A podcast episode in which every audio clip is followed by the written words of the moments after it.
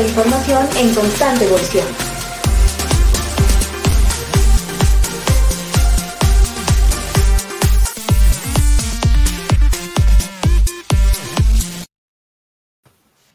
Hola, ¿qué tal amigos? Buenos días, buenas tardes, buenas noches, en función de dónde nos vean o dónde nos escuchen.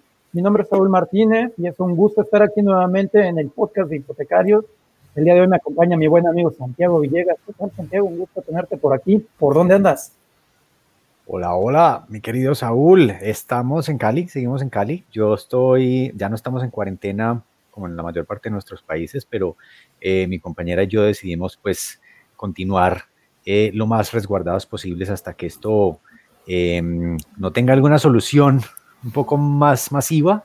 Eh, y bueno, estamos disfrutando aquí del clima. Les mostraba ahora, déjame mostrarles a, quienes nos están viendo este clima desde mi ventana, este sol de 32 grados centígrados, que creo que nuestra invitada está disfrutando de algo parecido, ¿cierto? Por ahí la vemos reírse. Jessica, qué gusto verte. ¿Cómo estás y dónde andas? ¿Qué tal? ¿Cómo andan? Hola Saúl, hola Santiago. Estoy en Buenos Aires, estoy en el conurbano de la provincia y sí, hace calorcito y la particularidad de Buenos Aires es su humedad, así que estamos disfrutando de un calor húmedo, una belleza. Buenísimo, yo le decía hace un momento a Jessica que yo había visto patinar dos o tres pingüinos aquí afuera de mi ventana. Aquí en Madrid ya se siente un poco de frío, comienzan los cambios de clima del invierno, naturales del invierno. Y bueno, ahí vamos. Les envidio un poco, la verdad, al verlos a los dos con, eh, con ropa un poco más ligera, con ropa de calor, pero bueno, eh, hay que disfrutar un poco de, estos, estos momentos finalmente. Total, total. Además a ustedes les conviene, Saúl, quedarse guardaditos. Ustedes están en una segunda ola. Aquí no hemos pasado la primera, esto es un tsunami, entonces pues eh, nunca la pasamos, así que bueno, estamos guardados. Pero veo que ya hay gente conectada, ¿no? Por ahí tenemos sí, totalmente. Y un poco para quienes están conectados, comentarte que nuestra buena amiga Jessica es bibliotecaria, ha sido parte del equipo de hipotecarios en algún momento, por ahí echamos, la echamos de menos bastante. Ah, pensé que me habían echado. le, extrañamos un poco, eh, bueno, no un poco, le extrañamos mucho, hemos de ser sinceros, pero bueno, eh, finalmente es que otras responsabilidades como las que nos va a contar han aparecido en su vida profesional. También ella es colaboradora en Abgra, eh, dentro de la subcomisión de redes y comunicación y también dentro de la subcomisión de género y diversidad. Así que ya nos irá contando un poco sobre su trabajo, cómo le ha, ido en, estos, en estas subcomisiones, eh, también un poco cómo, cómo ve Abgra, qué se siente ser parte de una asociación como Abgra tan, con tanta visibilidad a nivel argentina y a nivel latinoamericano también. Así que bueno, comencemos. Vamos, pregunten, pregunten. Jessica, Soledad Castaño. Sí, nombre completo. Y, esto, este nombre tan bonito lo usaste mucho tiempo en redes sociales. ¿Por qué lo abandonaste? O sea, ¿qué pasó? Yo, esta es una curiosidad. Porque, ah, ahora decís acá en el, en el nombre del, del, chat que no lo tengo. No, y, y, en, y, yo he visto que el Twitter también lo cambiaste, ¿no? Y cambiaste algunos. O sea, e, eso fue un cambio radical en tu vida porque finalmente tu trabajo son las redes sociales en, en, muchas ocasiones, ¿no? Quiero saber eso. Así ¿Quieres saber eso? Sí. No, no, fui cambiando porque soy un poco así cambiante. Jessica Soledad Castaño se sostiene en Facebook siempre, que fue una de las primeras redes sociales a las que entré, creo que en el 2009, como un montón de gente. Y, después, eh, a esta María Silvia. Eh, y después eh, fui adaptando el user por una cuestión de sonoridad también. En casi todo soy Biblio, que lo fui cambiando porque mi nombre es con J, pero se pronuncia como una Y, entonces a veces generaba confusión si yo le ponía la J, si ponía la Y. Eso es el problema de tener un nombre eh, que, suena distinto a cómo se escribe. Y entonces Instagram, Twitter, lo fui cambiando. En, Twitter creo que todavía está Biblésica, en Instagram está Bibliogedes, en Facebook está Jessica Soledad Castaño estaría bueno como que me llame igual en todos lados, pero no sé, capaz que es un poco aburrido también. Pero es interesante, no, es interesante eso, precisamente un poco la pregunta esa. Un saludo y un abrazo para María Silvia que está por aquí conectada, qué bueno verla conectada. Alejandra Pessoa, José García, Lucha Rico desde Durango y Patricia Carvalho desde Buenos Aires. Qué bueno ver tanta gente conectada, conocida e interesante. Pero además, te lo decía Jessica, volviendo al tema, porque a mí siempre me ha gustado mucho tu, tu biografía, tu bio, Twitter, ¿no? Eh, que, que, habla mucho de, de, lo disruptiva que eres, ¿no? Y esa bio la voy a leer, con tu permiso. Esto no lo dijimos antes de arrancar. No, no, esto no está armado, ¿eh? me están quemando en vivo. Dale, dale. Dice, fuego a todo lo que no nos deja hacer. Sí, es la letra fuego a todo lo que no nos deja hacer. Y hay un banner muy bonito, eh, también digamos, más reciente, creo que tu, que tu biografía, que dice, démonos besitos y quemémoslo todo. Tengo algo con el fuego, evidentemente. eso, no, pero eso, eso habla de tu personalidad, ¿no? Y de, y de lo que haces. Esta, esta personalidad desbordante, esta personalidad eh, disruptiva, ¿qué te ha traído en el mundo de las bibliotecas? Problemas. no, la verdad es que yo creo que todo se puede conjugar. A ver, yo llegué a la... inconsciente, ¿eh? Lo dije así. Eh, yo llegué a la bibliotecología un poco en un momento bisagra con respecto a los estereotipos, ¿no? Yo empecé a cursar la carrera hace más de 10 años y, y, y, créase o no, todavía está todo ese estereotipo de cómo son las bibliotecarias, que por empezar son mujeres, ¿no? ya lo sabemos. El estereotipo de la, bibliotecaria es mujer. Y, y, hay toda una cuestión, una caracterización con respecto a la edad de la bibliotecaria, que es una señora grande, a cómo se viste, a cuáles son sus intereses, eh, algo muy ligado a, a un rol eh, como como silencioso, pero más allá de la biblioteca, ¿no? Como que nunca habla la bibliotecaria, nunca, fuera de la biblioteca tampoco. Eh, y eso, muy... Calla. Calla. Eh, muy estereotipado. Y bueno, digamos que con los estereotipos no me llevo bien, eso creo que es algo claro. bastante obvio. Y, y, y, trasladar esto a la bibliotecología, a mí me parece, aparte de todo, me parece muy divertido, ¿no? Porque hay muchas reacciones con esto. Eh, pero también creo que es bien recibido esta cuota de, de desenfado y de, y, de, y de ponerle condimentos que, no sé, que quizás no son esperados de parte de una bibliotecaria, eh, o formas de trabajar dentro de la biblioteca que salen un poco de, de esa cosa del lugar sacrosanto, silencioso, cerrado, de puertas cerradas y de eso de hacer callar a la gente. Eh, entonces, claro. sí, es yo sé que, que, mi imagen y mi presencia es disruptiva, pero estoy totalmente, consciente de eso. Eh, y creo que se puede usar a favor y, que hay mucha gente, muchas más personas que se, que se van animando a esto, ¿no?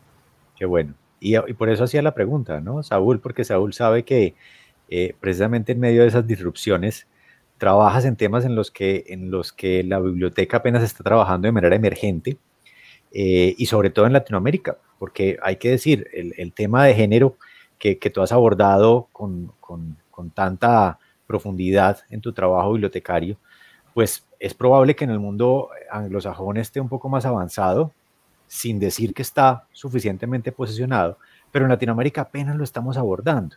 Okay. Cuéntanos un poquito de, de, ese tema, o sea, ¿por qué hablar de género en bibliotecas? ¿Por qué hablar de perspectiva de género en bibliotecas? ¿De qué estamos hablando? Bueno, eh, un poco nos, nos, viene atravesando, nos viene empujando una coyuntura cultural en Latinoamérica principalmente con respecto a eh, la defensa de los derechos, las, movilizaciones emancipatorias, decimos, ¿no? Estamos atravesados por muchos reclamos, muchos países sobre los derechos de las mujeres, el feminismo, los femicidios, eh, el derecho al, aborto legal, seguro y gratuito en aquellos países en los que no lo sea. Digamos, más allá de, eh, qué postura asumamos eh, subjetivamente, esto está pasando. Entonces, el hecho de que esté pasando en la sociedad impacta también en el consumo y en la producción de información, que es el trabajo de las bibliotecas, los bibliotecarios y las bibliotecarias. Eh, para mí, en un principio, eh, me parecían temas que no se iban a unir nunca, eran como mis dos grandes temas y los veía así como correr en, paralelo y nunca poder unirse, eh, porque yo entendía cuál, cuál iba a ser el, el, el, choque, si se chocaban esos dos temas, se entendía que iba a haber como algún tipo de, de, de cimbronazo. Eh, y, y, me preparé y me sigo preparando y estudio sobre el tema. El año pasado terminé una diplomatura en la Universidad de Buenos Aires sobre educación sexual integral. Eh, y aparte de formaciones que, que, también me atraviesan más desde el activismo, desde la militancia, de espacios feministas, pero, pero por mi parte hice mucha preparación antes de pensar en bueno, vamos a hablar de este tema en las bibliotecas. Y sí es cierto que en Latinoamérica todavía no, no, son, no es un tema ampliamente abordado, pero van pasando cosas y esas cosas que van pasando yo creo que hay que empezar a, a poder reunirlas, ¿no? Porque si no quedan como las pequeñas intentos y, no, se reúnen. Y acá, particularmente en Argentina, ya varias bibliotecas y, espacios y unidades de información venían como acercándose, eh, pero lo que yo pensaba y lo que trasladé también a Abra eh, fue la idea esta de, bueno, empecemos a hacer algo más orgánico, más institucional. Eh, pero son, son temas complejos y lo sabemos, quienes formamos parte de la subcomisión Género y Diversidad también lo, tenemos en cuenta, y son temas que necesitan paciencia, necesitan tiempo, necesitan ir entrando, asentándose. Para, para mí es, muy clara la necesidad de hablar de perspectiva de género dentro de las bibliotecas, pero porque tengo mi propio recorrido. Entonces, para aquellas personas que no hayan investigado el tema, que no hayan leído, puede parecerles en un principio que, ¿qué tiene que ver? Eh, y, no me parece extraño que sea esa pregunta. Eh, principalmente creo esto, pasa esto, cuando pasan cosas a nivel sociedad, a nivel cultural, a nivel político, calle, ¿no? Lo que se ve en la calle, lo que se siente en los medios de comunicación, eso a la larga o a la corta impacta en las formas de producción y consumo de información. Entonces es una buena razón para empezar a entrar en el tema, porque en algún momento nos va a llegar un libro a la biblioteca que hable de perspectiva de género, que hable de feminismo, que hable de diversidad sexual. ¿Y qué hacemos frente a eso? Eh, pensar las políticas de desarrollo de colección, pensar en las actividades eh, culturales, las actividades en las que puede participar la biblioteca. Eh, y, particularmente a, mí y a la subcomisión nos interesan dos cosas, es una es la perspectiva de género implementada desde los servicios de las bibliotecas, ¿no? Todo esto que venimos diciendo, el desarrollo de la colección, hasta, hasta el, trabajo de catalogación, de indización con perspectiva de género, que es muy interesante, muy interesante meterse ahí. Em, los servicios que se brindan, la atención a los usuarios y las usuarias con una perspectiva de género. Y después hay otra cuestión también que nos, que nos atraviesa que tiene que ver con el clima laboral lo que pasa hacia adentro de la biblioteca en cuestiones de perspectiva de género y de diversidad sexual. Eh, y que son cosas que, tampoco se están abordando todavía plenamente. Hay un montón, hay un montón para hacer, pero creo que si nos ponemos a pensar un poco en cómo impacta, en cómo, cómo impacta en mi vida diaria eh, la orientación sexual, la mía, la de la gente que me rodea, eh, cómo impacta la visibilidad que tienen eh, las, digamos, minorías, podríamos decir, o los, grupos minoritarios, o, lo que sale de la norma o del estándar. Y, que eso se traslada al ambiente laboral de las bibliotecas, por ejemplo. Eh, desde los comentarios que se pueden hacer, ¿no? Los chistes, cómo, cómo se aborda el tema de la diversidad sexual, de la diversidad de género, eh, hay algo que se denomina dentro de, digamos, de la teoría de la perspectiva de género, eh, presunción de heterosexualidad. Es un concepto muy interesante. Presunción de heterosexualidad, o sea, presumimos que todas las personas que nos rodean son heterosexuales hasta que manifiesten lo contrario. De acuerdo. Y bueno, estaría bueno pensar eso, ¿no? ¿Por qué estamos pensando eso? Eso es, muy interesante. eso, recuerdo una, una, documental de Netflix, bueno, es un documental y es un poco una mezcla entre documental y reality que se llama 100 humanos, no sé si ustedes lo han visto. Ah, me lo recomendaron. Pone, pone, a prueba, precisamente, pone a prueba eso, los estereotipos, muchas veces. Y hay uno en particular en el que, en el que pone a tres hombres y tres mujeres mezclados, ¿cierto? Con, con parejas y le pide a la gente, eh, emparejelos, cuáles creen que son novios o están casados. Y el noventa y tanto por ciento, pues pone hombre y mujer. Claro, parejas heterosexuales. O sea, hicieron parejas heterosexuales. Entonces eso en, efecto da cuenta de, cómo los estereotipos, incluso pues en, Estados Unidos, que consideraría uno un país avanzado en ese tema, todavía modifican nuestro, nuestro comportamiento. Em, yo, yo quiero leer, es que esto se está tornando eh, a partir de tu historia, ¿cierto? Porque creo que tu historia es muy, muy enriquecedora, Jessica. Pero además yo me acuerdo que yo leí, porque pues si tú no sabías, yo, yo estoy suscrito a tu blog eh, hace un tiempo. y una de las primeras recomendaciones que hiciste durante esta cuarentena fue el lobo estepario, ¿ya? El lobo estepario de Hermann Hesse. Eh, ¿qué, qué, qué, te trae? O sea, ¿por qué el lobo estepario en este, en este momento? ¿Por qué? ¿Por la soledad de ese lobo? ¿Hay otros, hay otros libros que hayas leído en esta, en esta cuarentena que nos quieras recomendar o en esta pandemia que nos quieras recomendar? Porque yo tengo que decir que, que yo de Hermann Hesse también leí uno, Em, y, para mí es uno de los más bonitos que he leído en toda mi vida y lo leí durante esta cuarentena. Eh, a mí particularmente no me gusta mucho eh, la narrativa como primera elección, pero em, sí, sí, me, sí me pidieron, me fueron pidiendo recomendaciones y bueno, las recomendaciones al estilo bibliotecaria, que a veces no lees toda la obra, pero haces como un resumen de, bueno, esto va por acá, ¿no? Hay mucha gente que me pide recomendaciones y digo, bueno, por lo que a vos te gusta, este te va a gustar. Eh, sí, en ese momento creo que eh, Germán Gese, alguien que había tenido, eh, que, estaba peleando con una depresión, con una cuestión así de angustia o algo de eso, y había ido por ese lado la recomendación y dije, bueno, este libro para este periodo de cuarentena, no sé, a veces puede ser a favor o en contra, ¿no? Hay que tener cuidado con esas recomendaciones, porque a veces la literatura puede pegar de una forma como en, la sensibilidad, de una forma que es un poco pero sí, el, tema del, acá, que tuvimos un aislamiento en, principio completo, ¿no? Muy, muy cerrado. Y el más largo de Latinoamérica, ¿no? Encima, como somos acá los argentinos, que es como que queremos estar todo el tiempo abrazándonos, pero fue terrible, fue terrible. Y bueno, yo creo que se padeció mucho a nivel emocional también acá la cuarentena, porque no sé, no sé si voy a caer yo también en un estereotipo, pero quizás en otros lugares esto de no poder juntarte con los amigos quizás no impactó de la misma forma como acá, ¿no? Que nos digan que no podíamos compartir el mate. O sea, ya en el momento en que adentro de una casa teníamos mates separados, era como, ¿qué nos está pasando?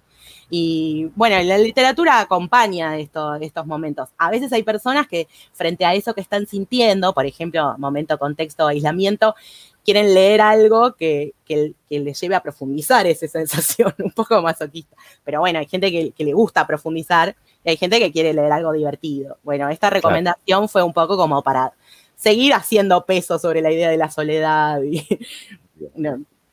pero es también una sensación que da la lectura y es la sensación de compartir, o sea, compartir el sentimiento, así sea un sentimiento negativo, también te da cierta libertad, te genera cierta libertad. O sea, ver los ojos desde la perspectiva de alguien que puede estar sintiendo algo parecido a ti, eh, también te genera, digamos, una, una cierta compañía en medio de ese sentimiento, creo yo.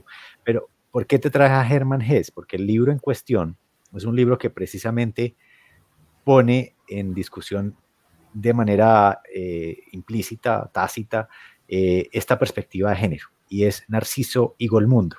Narciso y Golmundo es para mí uno de los mejores libros que he leído en mi vida. Lo descubrí en esta pandemia y me parece maravilloso, primero porque es muy diferente a los otros libros de Hermann Hesse eh, y es una narrativa, tienen que leerla, ¿no? Es, es en medio de una pandemia también, en medio de una plaga.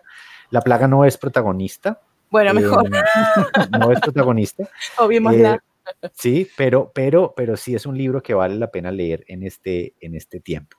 Bueno, y mm, querida Jessica Soledad Castaño, eh, hay un documento, cambiando el tema, vale. Eh, hay un documento que hiciste durante esta pandemia con un buen amigo infotecario, que editaste, que se está volviendo un documento de consulta fundamental para las bibliotecas en Latinoamérica, con nuestro amigo Fernando, exactamente. Eh, ese, contanos de ese documento un poquito, que, cómo lo hicieron, cómo hicieron esta investigación, de qué se trata ese documento, etcétera. Sí, dónde lo pueden encontrar también. Sí, ahora, ahora lo voy, a, lo voy a, buscar porque yo obviamente lo tengo en el Drive, pero lo voy a buscar en la página de Abra, así les paso el, link. Em, bueno, a ver, a medida que iba avanzando este tema de la cuarentena, que iban a hacer las bibliotecas, los protocolos, ¿no? Como todo eso, empezó a existir una demanda de, bueno, ¿qué hacemos en Argentina? ¿Para dónde vamos? ¿Se abre? ¿No se abre? Cuando se abre, ¿qué hacemos? Como, em, entonces, eh, en, un, en un trabajo ¿Vieron cuando el trabajo es tan colaborativo que uno realmente no termina de saber quién tuvo la idea inicial? ¿Quién, ¿Quién, tiró la primera idea? Pero hubo una conversación con Fer y con, con Fer Gutiérrez, estamos hablando, ¿no? Con Fer y con María Silvia La Coraza. Y dijimos, bueno, vamos a elevar esta propuesta de hacer una, mm, una... Primero hicimos la encuesta.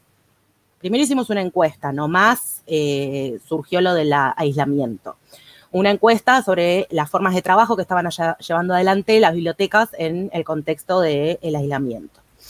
Y eh, que eso también está el documento colgado, después les paso el link para que vean qué fue lo que fue pasando. Después decíamos, bueno, otra encuesta de vuelta no, porque el dato duro sirve en un primer momento, pero si después solamente mostramos dato duro, ¿no? Como que reflexiones también necesitábamos. Eh, entonces la siguiente propuesta fue que las grandes bibliotecas nacionales eh, y, em, bueno, ahora me va a faltar la, palabra, y CONAVIP, la Comisión de Bibliotecas eh, Populares, eh, dieran sus aportes sobre las reflexiones que habían surgido a lo largo de la cuarentena. Desde las formas de trabajo, cómo se encontraron en el momento en que dijeron, bueno, cerramos todo. ¿Qué le pasa a una biblioteca nacional en ese momento? ¿no? ¿Qué, qué pasa cuando te dicen hay que cerrar? Em, participaron Biblioteca Nacional, Biblioteca Nacional eh, Mariana Moreno, eh, Biblioteca del Congreso de la Nación, Biblioteca Nacional de Maestros y CONAVIT.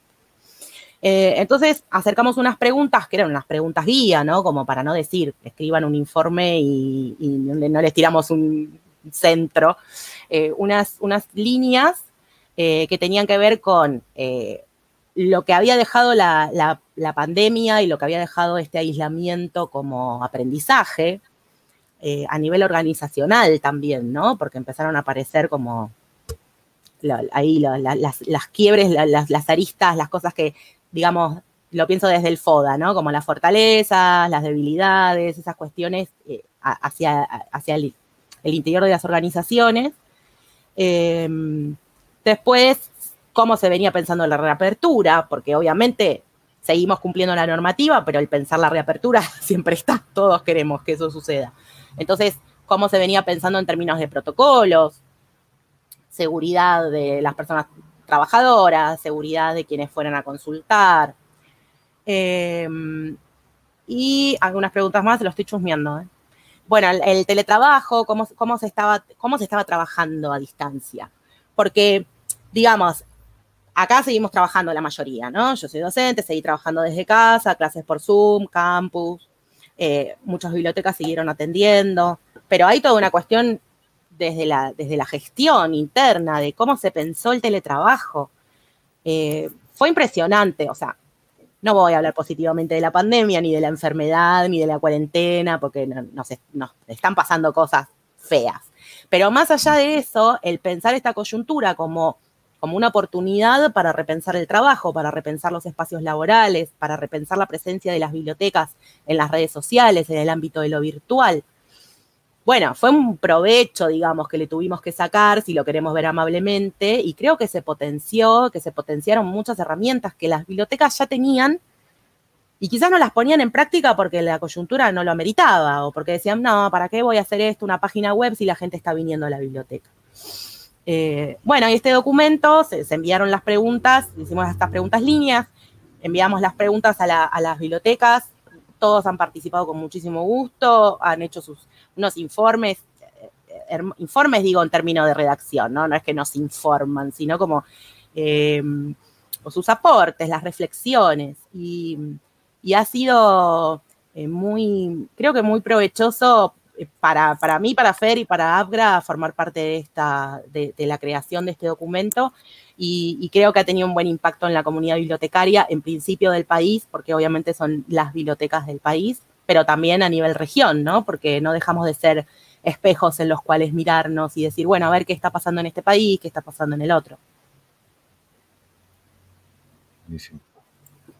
Buenísimo porque además hay unas, hay unas reflexiones muy interesantes, o sea, la invitación es a leerlos, ahí, ahí eh, nuestro amigo Saúl nos puso el enlace en pantalla, eh, creo que lo podemos compartir también allí en Facebook para, para que lo podamos leer, porque eso nos permite, y, hay una perspectiva que ustedes dan muy interesante eh, en, esta recolección, en este ejercicio que hicieron, eh, Jessica y Fernando, Gabriel Gutiérrez, porque tenemos dos Fernandos muy, muy reconocidos allá en Argentina. Es cierto, es cierto. y es que ustedes reflexionan al final mm, sobre lo que podemos seguir usando. Es decir, los aprendizajes que nos, que nos han permitido el contexto y que, y que, y que podemos convertir en permanentes. Es decir, eh, ¿qué, servicios hemos descubierto que sean fundamentalmente, y esto ya es una pregunta más para ti, fundamentales en la biblioteca más allá de un contexto como el actual? ¿Qué crees tú que han sido esos mayores aprendizajes?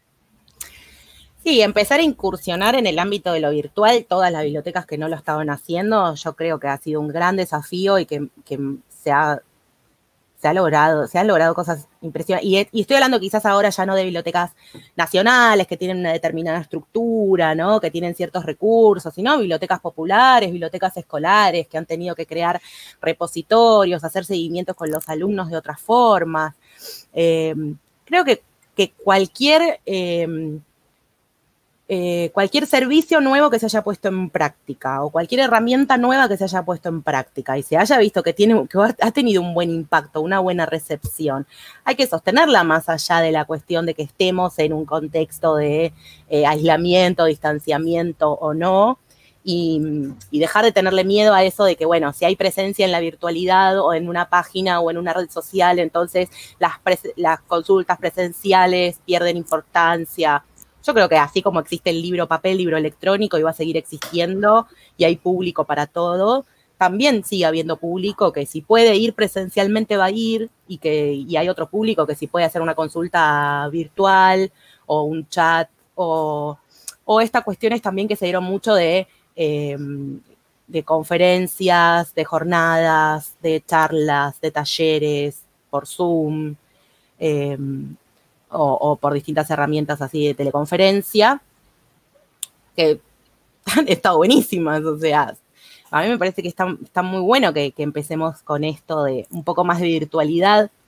A veces satura un poco mucho, ¿no? Creo que hemos hecho como el efecto péndulo de la nada a todo y en algún momento encontraremos un equilibrio, eh, pero me parece que todas esas cuestiones han, han impactado muy bien han impactado muy bien en aquellos que reciben nuestros servicios como usuarios, como socios y socias, y también dentro del ámbito bibliotecario para los profesionales eh, que han recibido mucha formación, información, eh, charlas, podcast, eh, webinar, y, me parece que, que ha tenido un muy buen impacto.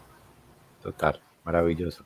Yo creo que ya venimos hablando mucho de estos aspectos de transformación digital, de cambios que vamos a ver, de bibliotecas digitales, etcétera. No, todo lo veíamos un poco a la distancia y creíamos que no nos iba a alcanzar.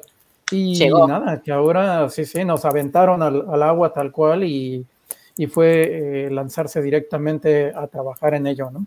Eh, hablábamos también un poco de la infoxicación y hoy en día creo que esa infoxicación se ha triplicado, cuadriplicado, porque tenemos cuatro webinars al mismo tiempo, todos súper interesantes, a veces no te da tiempo de, verlo. Eh, y también para quien gestiona redes sociales, pues se vuelve un trabajo brutal, porque también tienes que estar un poco analizando en qué momento es el mejor momento para la publicación, a qué hora salir con el webinar, etcétera. ¿Cómo ha sido ese trabajo desde tu perspectiva trabajando con redes sociales en APRA?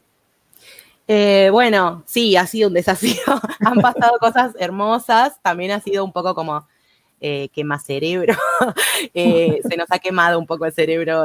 hay, un equipo trabajando en redes, ¿no? Em, pero bueno, nos ha pasado, por ejemplo, que tuvimos eh, el Día del Bibliotecario en pandemia. Y Abgra siempre hace un brindis, un encuentro presencial, entonces tuvimos que ver, bueno, ¿qué hacemos? ¿Qué alternativa hacemos? Entregan también los diplomas a los mejores promedios de la cursada del año anterior de todos los institutos eh, de bibliotecología del país. Todo eso presencial, un lindo encuentro, nos encontramos con los colegas, brindamos, charlamos, festejamos el Día del Bibliotecario. Bueno, hubo que hacer una alternativa para la versión virtual eh, y, fue trabajo, por ejemplo, la, entrega del reconocimiento, este momento del reconocimiento de los mejores promedios se hizo vía Zoom. Entonces ahí hubo un trabajo de grabar, grabar el Zoom, la participación, un poco de guion, un poco de de, digamos, quién entra, quién dice, quién saluda, todas estas cosas que en la, presencialidad se dan de una forma más natural, ¿no? Em, vinieron, presenciaron, participaron las personas que fueron los mejores promedios y les escuchamos un ratito cada una, dijeron algunas palabras, bueno, todo eso se grabó y después salió el Día del Bibliotecario a través de las, se subió al canal de Abra de, de YouTube y salió a través de las redes sociales y tuvo muchísimas vistas, muchísimas. Fue, fue uno de los videos de ese periodo más vistos. Pero junto con eso también hubo saludos, saludos que nos mandaban colegas del país y de la, región, muchos saludos, muchos videitos.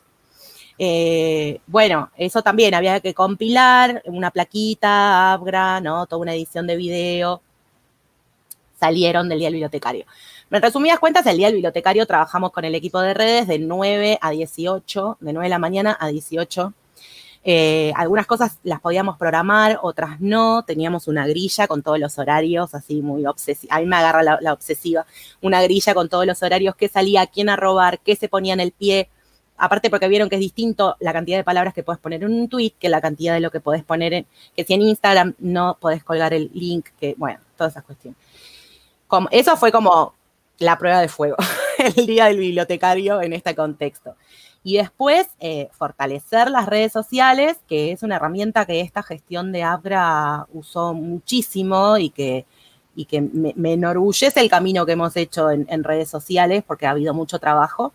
Em, pero bueno, en este contexto, más todavía, ¿no? Entonces, presencia, los horarios cambiaron. Lo primero que me pasó fue que me di cuenta de que así como habían cambiado mis horarios, cambiaron los horarios de las redes. Entonces, no era lo mismo. Antes publicabas a las 10 de la mañana y estaban todos en su lugar de trabajo, abría, mira, ahora a las 10 de la mañana yo estaba durmiendo. claro.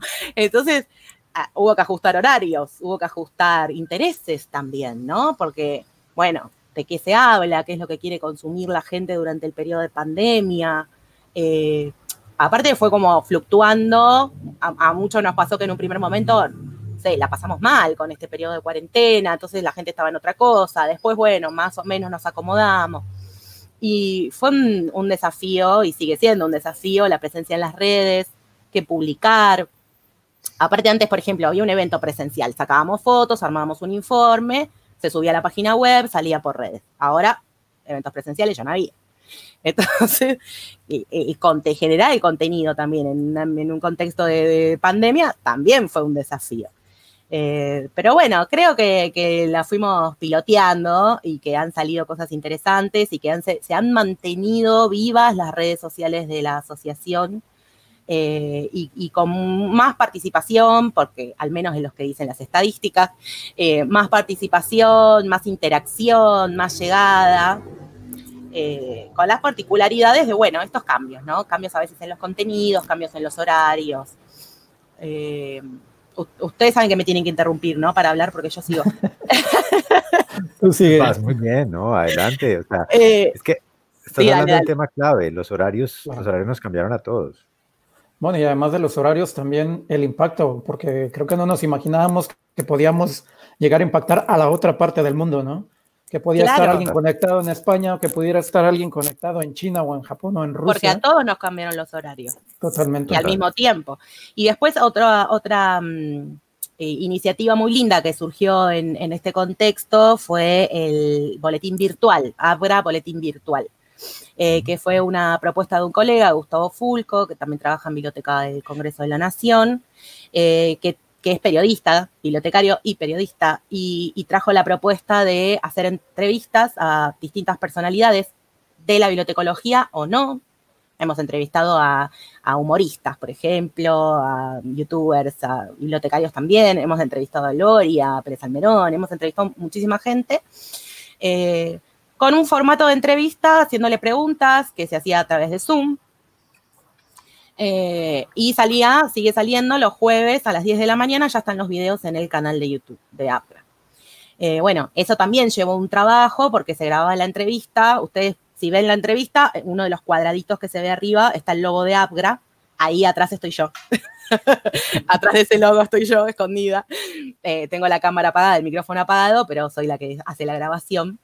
Eh, y después se edita el video, se sube al canal de YouTube, el flyer también se hace con eh, la, persona que es entrevistada y sale por las redes sociales de APRA. Y la verdad es que es una iniciativa, una propuesta que trajo Gustavo que, que fue muy, muy refrescante para este tiempo así de, bueno, ¿qué hacemos? ¿Qué contenido desarrollamos? Eh, y, gustó mucho. Y, la verdad es que fue, fue un desafío hacerlo, porque era algo que nunca había hecho yo tampoco, edición de video, edición de audio, eh, y esas cuestiones y, fue muy entretenido, muy entretenido. Buenísimo. Y hablando un poco de eso, eh, yo recuerdo aquella reunión en México con Fer eh, y lo primero que me preguntó en aquellos días es qué aplicaciones traes en tu móvil de redes sociales, ¿no? Fue algo un poco friki realmente, pero, pero bueno, ahí, ahí estábamos. Pregunta en de este sentido, ¿Tú qué, aplicaciones has usado durante estos días de pandemia finalmente para llevar a cabo este importante trabajo con redes sociales y alguna recomendación que puedas dejar por ahí? Eh, no, soy un, soy un poco analógica a veces todavía. Obviamente tengo las aplicaciones de las redes sociales, tengo Twitter, Facebook, Instagram con todas las cuentas, porque aparte gestiono muchísimas cuentas de cada red social. Eh, y lo que sí he implementado, porque me sirvió a mí para organizarme, algo que ya venía usando y que volví a usar es Trello, eh, que es como la agenda esa, que es bastante conocida, digamos, en cuestiones de gestión y de horario de agenda. Eh, la, la, volví a poner en funcionamiento porque claro, empezó, empezó a pasar esto de que a veces yo no sabía qué día era, qué hora era, y para gestionar redes no es bueno que te pase eso. Eh, entonces, claro, empecé a ponerme como alarmas, más alarmas en los calendarios. Eh, Trello nos ha ayudado mucho en redes, en, el grupo de redes sociales, el equipo de redes sociales lo, tiene, lo usa, y aparte ahí podés subir ya el flyer, el texto, el link, y que quede en un lugar seguro, y te pone una alarma, entonces vos te suena la alarma y decís, bueno, se publica esto, y que tampoco recaiga sobre una sola persona la que tiene el texto, tiene el flyer, ¿no? Porque empiezan a pasar esas cosas de quién tiene el flyer del día de... Claro, es tremendo cuando te pasa eso. Puede pasar, ¿no? Pero deberíamos evitarlo.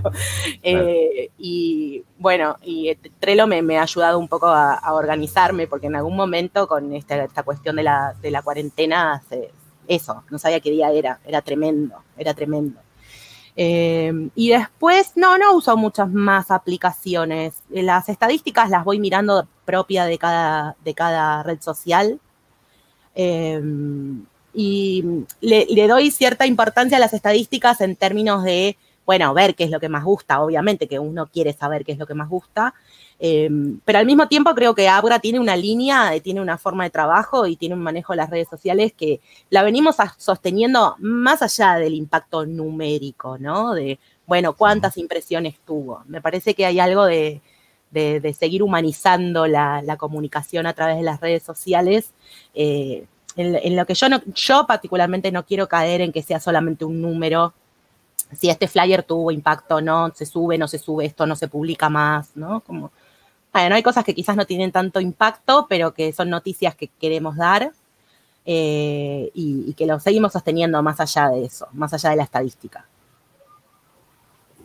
Bien.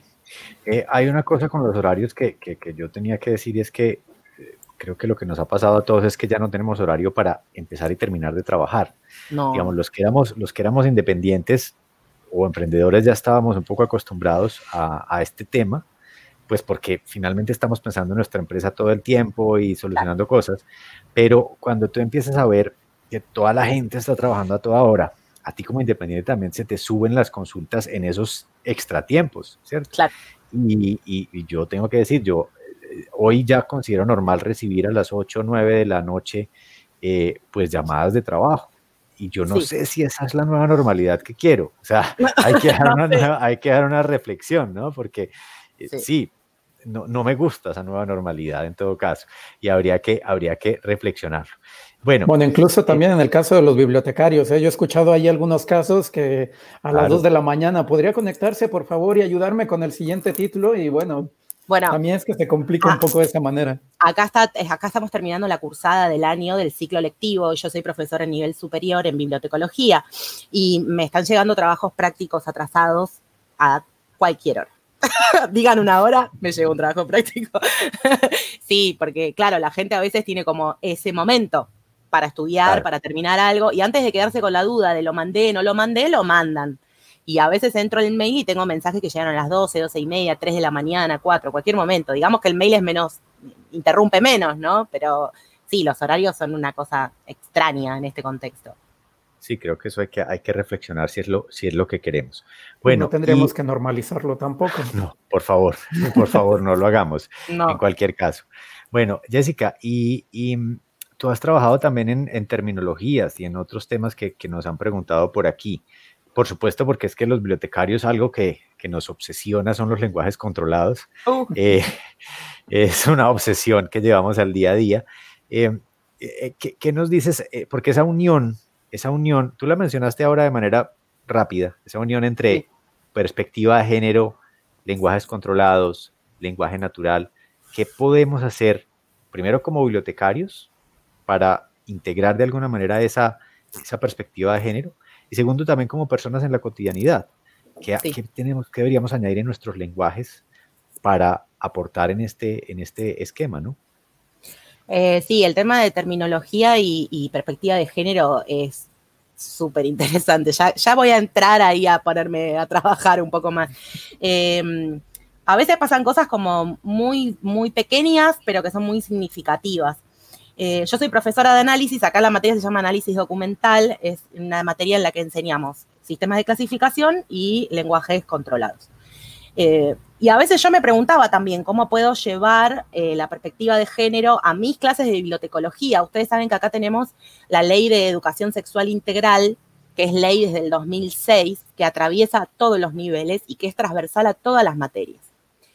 Entonces yo digo, ¿cómo hago yo para implementar la educación, la educación sexual integral que sale del, paradigma biologicista, ¿no? De enseñar reproducción, digamos, eh, en análisis documental en la carrera de bibliotecario. Em, entonces, el tema es, ¿qué ejemplos, por ejemplo, uso yo de portadas para que los alumnos y las alumnas practiquen? uso algún libro que hable sobre cuestiones de género, sobre diversidad, porque ahí ya está el tema, ya está puesto el tema. Ya está puesto el tema en, el trabajo práctico de, quienes están estudiando bibliotecología. Y empezamos a pensar, bueno, ¿qué palabras hay significativas eh, en este análisis que se hace, ¿no? De el prólogo, el título, portada, índice, ¿qué palabras hay significativas que yo pueda y qué tesauro recoge esos términos, porque ahí hay un tema, ¿no? Y qué términos están más cerca y qué términos han... Sabemos que los lenguajes controlados van mutando, conforme va mutando también el, el uso del lenguaje natural y la información que se produce. Vuelvo a lo que decía antes. Todos estos cambios de las perspectivas de género generan nueva información con nuevos términos, con nuevas palabras y eso repercute también en la configuración de los lenguajes controlados. Hay palabras que antes no estaban que deberían estar. Em, en algún momento hice un relevamiento. Hay algunos tesauros que son, creo que son de España, hay algún tesauro de feminismo, hay algunas cositas. Em, y me parece que es un campo de estudio muy interesante. Si alguien quiere trabajar en eso, avíseme. Eh, es muy interesante el pensar qué términos usamos en el análisis eh, y en la indización, porque obviamente los usuarios van a recuperar por estas palabras. Obviamente se, recuperan obras eh, con términos que tienen que ver con el glosario propio de la comunidad LGBT o de los feminismos o de salud sexual reproductiva. Van a venir a hacer esas consultas. Entonces, ¿qué pasa si yo no tengo esos términos pensados en el momento de indizar la obra? No se va a recuperar, salvo que esté en el título, pónganle, ¿no? Pero bueno, hay que hacer un análisis, eh, eh, un, análisis, lo que decimos, centrado en el usuario. ¿De qué está hablando el usuario? ¿Qué, ¿Qué consultas está haciendo? ¿Qué quiere leer? Y eso va a repercutir en nuestra forma de procesar la información. Eso por el lado profesional. Eh, en lo que tiene que ver con la vida diaria y con nuestro uso del lenguaje natural, hay muchísimas palabras que tenemos que tener en cuenta. Palabras que quizás antes no usábamos y ahora tenemos que usar, y palabras que antes se usaban y que deberíamos dejar de usar. O al menos con una connotación negativa. Eh, también hay, muchas, eh, hay colectivos que se han apropiado de ciertos términos que en un principio eran eh, peyorativos, ¿no? Y, se han revertido ese uso de los términos. Pero una cosa es que lo use la persona que es parte del colectivo y que se apropia de ese término. Y otra cosa es que se use desde afuera. Claro. Eh, porque creo que hay una, jerga, un vocabulario que es propio de los colectivos, eh, digamos, colectivo LGBT, podríamos pensar. Eh, y digamos, nadie es dueño de una palabra, ¿no? Pero es distinto si lo dice alguien que forma parte del colectivo. Claro. Porque, porque tiene otra, otra, otra, significación, tiene otro valor. y ni hablar de que si se usa de una forma peyorativa o negativa. Total. Eh, pero bueno, la otra vez hablábamos también del tema, hablábamos en el, en el live que hice con Loida, el tema del uso de los pronombres, eh, de la percepción, la autopercepción de género. Eh, bueno, cómo se identifica la persona que tenemos enfrente, supongámosla como una persona que viene a hacer consulta a la biblioteca. ¿Cómo se identifica? ¿Cuál es su género autopercibido? Acá nosotros tenemos la ley de género, eh, que nos dice que aún más allá de lo que diga el, DNI, porque a veces no se llega a hacer, se puede hacer el cambio de género en el DNI, pero si no se hizo todavía, más allá de lo que diga el DNI, el género que, vale es el género que la persona autopercibe. Los pronombres son los que la persona percibe y el nombre es el nombre elegido por la persona. Eh, entonces, es una muestra de respeto, ¿no? El preguntar ante la duda o sin la duda, no dando por sentado nada. Eh, preguntar cuál es el género con el que se percibe, cuáles son los pronombres que elige y cuál es el nombre que eligió. Y eso es un cambio enorme, ya es un paso enorme en esta construcción del, respeto por la otra persona y de estrechar los lazos sociales que todas las bibliotecas deberían hacer. Maravilloso. Sí, aquí yo creo que esa discusión hay que darla con mayor profundidad. Aquí era una pregunta para, decir que siempre nos quedan cosas por decir, precisamente. Pero creo que aquí hay una cosa que dijo Patricia interesante. Dijo que, que volviendo a género biblioteca, la biblioteca siempre fue desinclusiva. ¿Cuál es el problema en atender personas de distintos géneros? Yo, si me permites, Jessica, ahí un poco responder parcialmente y tú puedes agregar lo que quieras. Yo creo que no, no estamos diciendo si atendemos o no a personas, sino qué tan, qué tanto nos hemos apropiado de estas realidades para eh, que también sea accesible en todo sentido la información para personas que se reconocen eh, con un género diferente a aquel con el que nacieron o, que les fue impuesto, o em, incluso personas que pasan por todo el espectro de géneros que tenemos hoy, que hay que decirlo, quienes ni siquiera se incluyen en uno, sino que tienen un género fluido, ¿cierto? Entonces, este tipo de cosas yo no las he estudiado, tengo que decir, yo las he descubierto un poco por, por el día a día y por curiosidad, pero tengo que decir que eso, es eso me parece maravilloso, o sea, me parece que, que tendríamos que estudiarlo los bibliotecarios y entender que cuando hablamos de inclusivo, cuando hablamos de accesible, cuando hablamos de dar acceso a la información al conocimiento, también tendríamos que considerar que el usuario fundamentalmente entender al usuario, entender el ser que hay detrás de esa necesidad informacional, nos permite entregarle las, la información correcta. Y para eso tenemos que clasificar y catalogar con esos términos, ¿cierto? Con estos nuevos lenguajes. Es, una, es un, círculo, ¿no? Desde el trabajo, digamos, de este lado del mostrador o en el box de procesos técnicos, en donde se está ingresando una obra a la colección, eh, a el contacto con, con el usuario por eso para mí siempre me parece que son cosas que están súper relacionadas. A veces hace como mucha segmentación. Si vos estás servicio de referencia atendiendo al usuario o estás en la computadora haciendo el ingreso de las obras, y en realidad me parece que es como un continuo, ¿no? Que una cosa llega, que es como un, punto de un lado y un punto del otro, como que se encuentran. Em, sí, el tema de atender a varias, a distintas personas, digamos. A veces está esta cosa de, bueno, atendemos a la gente que viene, sí, obvio pero el tema también es cómo se la atiende, ¿no? Y qué em, importancia se le da a estos procesos de cambio de género o esto que decías vos, Santi, de no ubicarse en un género, un género fluido, a género, em, que, son procesos, digamos. privados e íntimos, pero que se manifiestan en la vida pública también, porque hay una forma de expresión de esos géneros. Eh, entonces, en el momento en que una persona que va a hacer una consulta a la biblioteca encuentra un trato igualitario, sea cual sea su expresión de género, que es digo lo que vemos, ¿no? Como, vemos que se viste, que se arregla.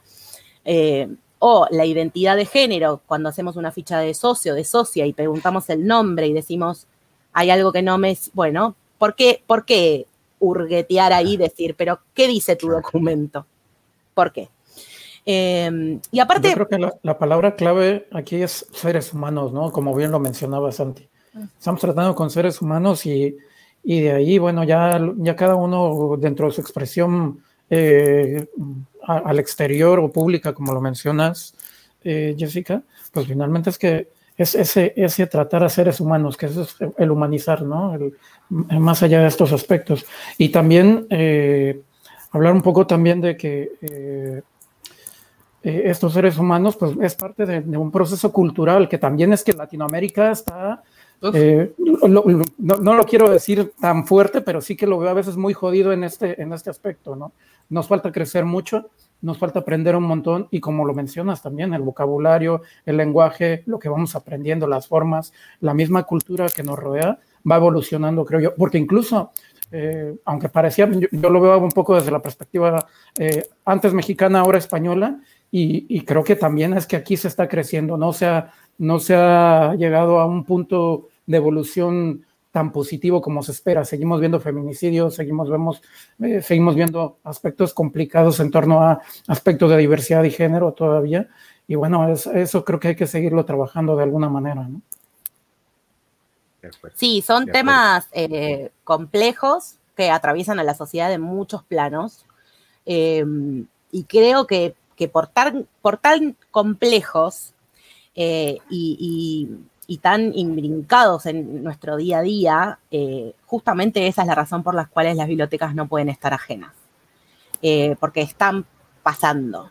Y están pasando hace un tiempo ya. Entonces, me parece que ya no hay mucha razón para decir, no, yo en ese tema no me meto yo siempre hago esta diferenciación también cuando, cuando hablo en, clase, ¿no? Con, hay cuestiones que pueden que, que subjetivamente, que individualmente no acuerdes y lo que cada uno piensa eh, y cómo lleva su vida adelante y cuál es su propia postura es una cosa, pero profesionalmente es un desafío poder entrar en estos temas y decir, bueno, leí, me informé, pensé algunos cambios dentro de la biblioteca que podemos hacer, estamos en tema y después lo que pasa en tu casa o lo que pasa en tu interior o lo que vos pensás sobre el tema puede ser distinto.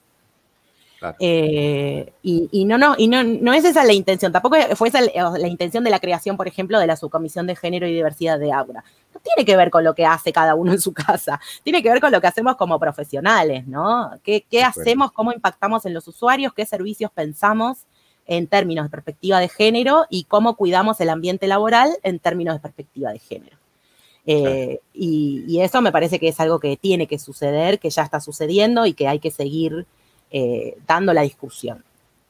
y que, la labor que tú llevas a cabo también es parte de, esa, de ese trabajo que tenemos que llevar a cabo. Perdón, Santi, adelante. No, sin duda. No, lo, que yo eh, quería decir era que definitivamente pues nos queda mucho trabajo por hacer, pero que esto se enmarca dentro de esa búsqueda que a todos nos mencionaban en, en algún momento de nuestro Em, de, nuestro grado universitario o, o, posuniversitario para quienes nos están viendo desde, otros lugares, y es eh, el que los bibliotecarios debemos ser lo más objetivos posibles en el acceso. Entonces, yo soy de los que defiende que la objetividad no existe, pero que tenemos que perseguirla. Es decir, el que no exista, el que nosotros finalmente tengamos un sesgo cognitivo que, que se ve reflejado en nuestra biblioteca, no significa que no debamos perseguirla por nuestros usuarios, ¿cierto? Y por nuestras comunidades. Y creo que, que ese es el, el, reto que nos queda. ¿Algún mensaje final, Jessica? Porque como siempre, nos quedamos con ganas de hablar más. Viste que a mí, me, a mí, me pones play y... Claro, eh, quedamos con ganas. Eh, sí, a ver, en, lo que mm, tiene que ver con, perspectiva de género y con, entrar en estos temas, yo recomiendo que no se tenga miedo, que no se tenga miedo, que, mm, que uno eso, subjetivamente, individualmente podemos acordar o no, pero es información necesaria, que hay que aprender, que hay que informarse al menos para poder generar una crítica sobre el tema, ¿no? Eh, me parece que justamente como profesionales de la información, el lugar que nos tenemos que correr es el de criticar antes de saber. Entonces, informémonos, leamos, eh, investiguemos eh, y, con, diversidad de voces, ¿no? Porque también, por ejemplo, en medios de comunicación sabemos pues, qué línea tienen, o autores, autoras, bueno, diversidad de voces, información, eh, preguntemos lo que no sepamos, para poder sacar una conclusión, para poder tomar una postura y después, sinceramente, con toda esa información, yo no creo que nadie pueda decir, no, yo de este tema no quiero saber nada, las bibliotecas, de mi biblioteca no se va a hablar, eh, porque la, información sabemos que, cuál es el efecto que causa, ¿no? Eh, tiene, tiene el poder de transformar muchos pensamientos arraigados y paradigmas desde los que venimos. Eh, y para, para aquellas personas que les interesa el tema, se pueden poner en contacto con la asociación con, a través de Twitter, que es abgra-género. Eh, y, en la página web de Abgra también hay mucha información. Sigan las redes sociales de Abgra, por favor. Ahora voy a estar mirando. voy a estar controlando. Bueno, tienen eh, una cuenta de Twitter de la subcomisión más la cuenta de, de, Abra, ¿no? ¿Cuáles serían sí, sí. las cuentas? Eh, pues, yo no me la sé en memoria. Abra-bajo género es la cuenta de Abra de género. Y la de Abra es Abra Oficial, todo junto. Eh, ahí estamos, ahí estamos en Twitter, también estamos en Instagram con la cuenta oficial de Abra, hay canal de YouTube y hay eh, Facebook, página de Facebook.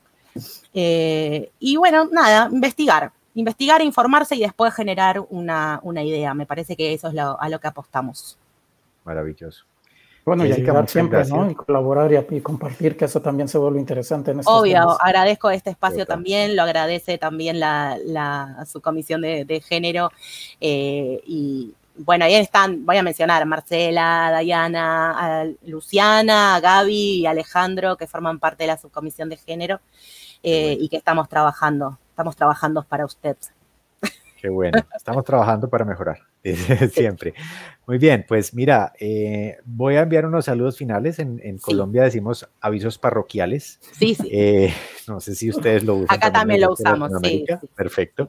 Porque quiero enviarle una felicitación a Samuel. Samuel Castro está de cumpleaños el día de hoy. Estamos transmitiendo los sábados a la una de la tarde, hora eh, Bogotá, Lima, Quito y en este momento hora de la costa este de los Estados Unidos. Entonces, a la una de la tarde, 13 horas, siempre transmitimos los sábados. Hoy es sábado 14 de noviembre, entonces el próximo sábado nos vemos. Y también quiero invitarlos a propósito de la costa este, el jueves. Vamos a estar hablando eh, el jueves 19 en la Feria del Libro de Miami de algunas iniciativas de pandemia que surgieron en Medellín, en mi ciudad. Una de ellas que se llama El amor en los tiempos del coronavirus. Y no les quiero contar más, pero es bastante interesante para que nos veamos el, próximo jueves 19 a las 6 de la tarde en la, en la Feria del Libro de Miami, miamibookfair.com, ahí nos podemos ver. Eso eran los avisos parroquiales, Saúl. ¿Algún otro aviso? Bueno, claro, por supuesto, y hablando de, eh, de Lima y hablando de Perú, felicitaciones a los bibliotecarios eh, eh, en su día, porque hoy es el Día del Bibliotecario en el Perú, así que muchas felicidades ah, también para quienes nos ven, nos escuchan desde el Perú. bueno. Un fuerte abrazo, una felicitación y sigan adelante con ese excelente trabajo que, que llevan a cabo cada uno desde sus, desde sus trincheras. Qué bueno, maravilloso. Pues un abrazo para los amigos del Perú. Bueno, y nos vemos en ocho días. Jessica, así como tú nos hiciste seguir a las redes así obligados con el látigo, ya las seguimos. Muy bien. Esperamos el sábado en el próximo podcast. O sea, conectada. Conectada, escuchando, sí. Exactamente. Bueno, y aquí eh, tenemos una despedida muy particular en el programa. Eh, no sé si tú, yo, yo, creo que tienes muy buenos amigos, pero no sé si tengas buenos enemigos. Y si tienes un buen amigo, comparte este podcast y si tienes un buen, un, buen enemigo, pues también compárteselo. Total, algo saldrá de todo esto, eh, que lo importante es compartir y hacer que esto eh, se amplifique. Bien, bueno. pues hasta la siguiente entonces. Nos vemos. Chao, chao. Gracias, gracias.